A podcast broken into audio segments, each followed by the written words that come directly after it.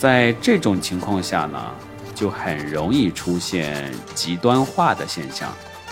努力的很努力，不努力的连自己的生活自理能力都不太行啊。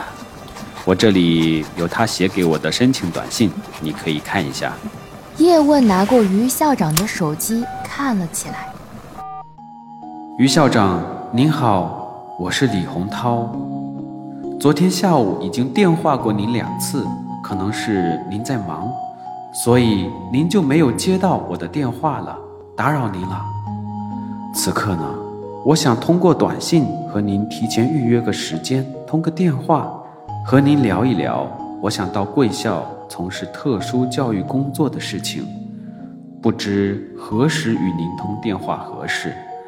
在此提前向于校长表示感谢。针对我想和于校长通电话的内容，想提前和于校长短信，简要说明一下我的来历。细节之处呢，电话里再和于校长说明。以下内容呈上。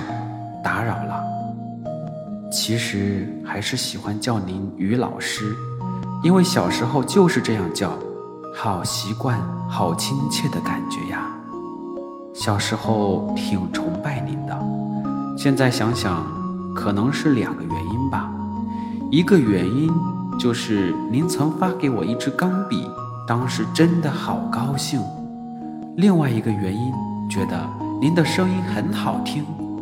我猜，这或许是天生失明的人判断一个人在他心中是不是一个男神的一种方式吧。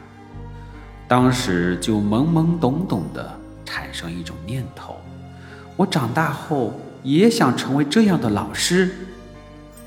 时间真的过得挺快的。一九九一年那一年，是我成为东江滨海盲人中小学。第一名盲人学生的一年，一转眼就来到了二十六年后的今天。长大了，才发现离自己的梦想实在太远太远了。比如说，我只是想考一个教师证，随便一个视力体检不合格的理由，就阻挡了我前进的步伐。